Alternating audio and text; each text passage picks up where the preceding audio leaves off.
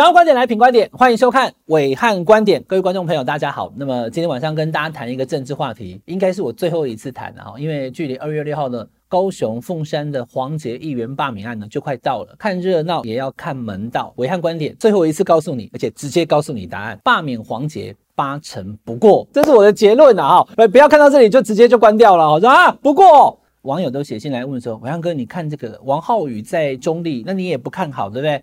那都过啦、所以代表这个哦，王浩宇会被倒，好、哦，这个霸王之后呢，还要清洁，然后之后呢砍三 Q，嘿，这样子台湾就会有两千三百多万人可以吃到鸡排了，哈、好，那所以就在问说黄捷罢免会不会过，哈、那我今天哦，在罢免案前一个礼拜，先跟大家，这也不叫预测，也不叫预言啦，就是暐瀚观点的分析，哈、哦，罢捷。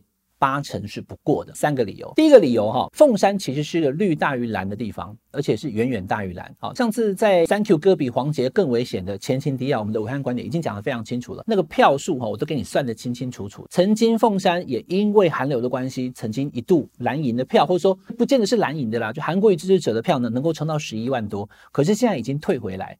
退到剩八万多，然后在罢免韩国瑜的时候，那个反对国民党、反对韩流的票十一万多了，整个都倒过来了。所以现在其实讲得更粗俗或简单一点的话，支持黄姐的人应该有十一万多。所以在这种地方，你要完成一个罢免案，由所谓的泛蓝要去罢掉泛绿是困难的，这大家都知道。那种黄浩宇不是吗？中立跟凤山毕竟是不一样。第一个，凤山是绿大于蓝。第二个，蔡总统两度下令，哎，不要看不起蔡英文总统哦，毕竟他是呢拿过八百一十七万票的中华民国的总统，没有人比他更高，我觉得可能也不会有更高了，因为这个门槛确实是非常高，八百一十七万，他是现在的总统，他经过了这么一年以来莱猪的争议等等，他的支持度还将近六成。然后他是民进党的党主席，他还两度下令要救黄杰。虽然哈救黄杰其实有点莫名其妙，我会跟大家说，黄杰不是民进党的议员，人家救他什么哈？他要的不是呃黄杰不能倒，他要的是呢罢免案呢就给我就此停住，搞懂嘞？好，以后不能再有罢免了。我今天的这个看门道就是要告诉你，黄杰的罢免案为什么这么重要？虽然我觉得。八成是不会过的，不是说啊，那就不会过，我们就不用看，不用再讨论了。不是不会过，还分好几种哈。等下我再跟大家说，为什么我会觉得八成罢免案会失败的第三个理由就在于这一次民进党是采取正面对决的态度。你看到哈，我们点名的凤山地灵人杰，除了黄杰，还有许志杰。他没有办法，一定要出来跟大家挥手了，对不对？徐智杰以外，还有很多可能，呃，在我们全国各地的这些网友，你可能还叫不出名字的。那个穿红衣服的是林志宏，另外还有很多议员，其实说实在，拍谁我也叫不出名字的。高雄市议员通通站出来，陈志忠我认得了哈，季丢。那你看到他们全部都站在黄捷的背后给他支持，路边在挥手。我看过选立委、选议员的路边给人 H 委哈，没看过选县市长、选立委、选总统在路边挥手的。没看过说罢免案出来讲说，哎嘿，加油，不要让我被罢免，所以很高调，对不对？民进党或是黄捷这次呢，等于是结盟了，总统也下令，然后呢，采取的策略跟王浩宇完全不同，是正面对决。那也因为我刚刚讲这三个理由，第一个凤山绿大于蓝，第二个总统两度下令，第三个绿营正面对决。所以以这三个基础来看，我的结论是呢，罢免黄捷八成不过。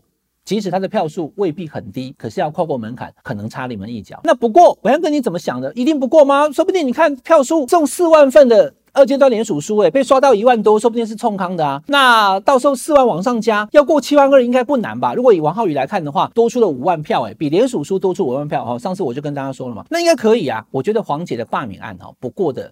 其实两种状况，第一个是虽然大家以为会有很多人出来投票，可是毕竟凤山是绿大于蓝，没有那么多人，所以呢，它的门槛七万一千多票，将近七万二了，好，根本没过。比如说。开到六万九停住了，开到七万一停住了啊，差一千票就是没有，动能不足，这是第一种没过。可是没过分两种啊，除了本身罢免票可能不够之外，大家有没有想过，万一最后的动能催出来，凤山清洁队就开出来八万票哦，那很高了哈，已经比他的那个门槛还多出了大概八千票以上了，没有用，为什么？因为罢免的制度，我们现在选罢法，除了超过四分之一的公民数之外，还有第二个条件，就是支持的要比反对的更多。也就是说，反推回来，要是反对的比支持的更多，八万的赞成罢免黄杰，十万反对，一样是没过啊。所以我说没过分两种，一种是主数的罢免票不足，那表示动能不够。第二个呢，就是虽然你的票数过门槛了，可是反对票更高。我的关注就在这一点。我要跟观众朋友讲，就是说哈，这一次的关键其实真的不在罢免票。黄姐的这个罢免案之所以重要哈，未来可能要列进台湾选举史的一个教科书、一个参考资料，真的非常重要的在于这一次的黄姐罢免，我从头到尾关注的都不是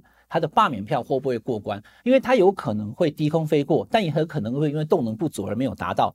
但我更关注的就是当民进党我刚刚刚所讲的三个策略，总统下令正面对决，绿大于蓝的情况之下的时候，如果总统都下令了，然后如果这些民进党的议员，甚至跟他以后可能有竞合关系的许志杰，也都不顾一切的跑出来挥手了，然后黄捷的反对罢免票还没有达到高标的时候，这个参考价值就高了。所以关键不在罢免票啊，关键在反对票。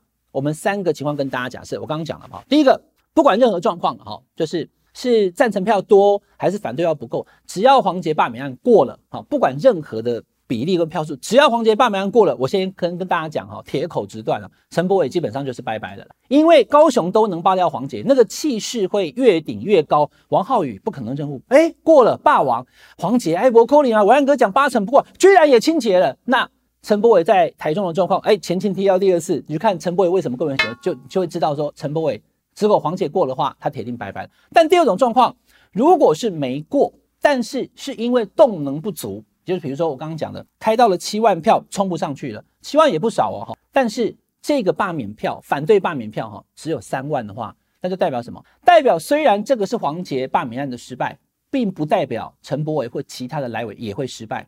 你只能解读说是凤山比较绿。又或者是说，这一次大家民众或许那一天的天气，我们不知道二月六号是会下雨还是不下雨，所以政治的解读要更精确的讲，黄捷罢免案要是失败啊，万一我严重了哈，八成我觉得不会过。它分两种，一种就是罢免票没有达标，那这种状况之下，罢免票没达标，自己本身失败，而反对罢免并不高的时候呢，陈柏惟也未必会过关，因为表示当总统、当这个呃党主席的同一个人嘛，这蔡总统都已经下军令之后，依旧催不出。高的反对票的时候，就表示这样子的动员在此刻，或许因为莱猪，或许因为大家对民进党的失望，我为什么还要去投给这个民进党？为什么还要去帮民进党投票的人数已经不够的时候呢？那么即使黄杰不过，未来的罢免案也有可能因为地域关系的不同，比如说像台中二选区，它的这个蓝跟绿的差别没有凤山那么大，还是有可能过的。但是如果是最后一种我讲的，不管你的赞成票高或低，反对票远远这个高于赞成票十万、十一万。那就等于是在凤山投下罢免韩国瑜的票全部都出来了，一票都没少。在外乡的游子还有学生都放寒假了，通通跑回来力挺黄捷，留下黄捷，那就代表什么？那就代表民进党这一次的正面对决是有效的，总统的下令是会有这个影响力的。然后他既然可以下令保住黄捷，他当然就可以下令保住陈柏伟，也保住其他台湾各地的民进党立委，所谓的割来委全部都不会倒了。所以黄捷是一个指标哦。如果黄杰的反对罢免票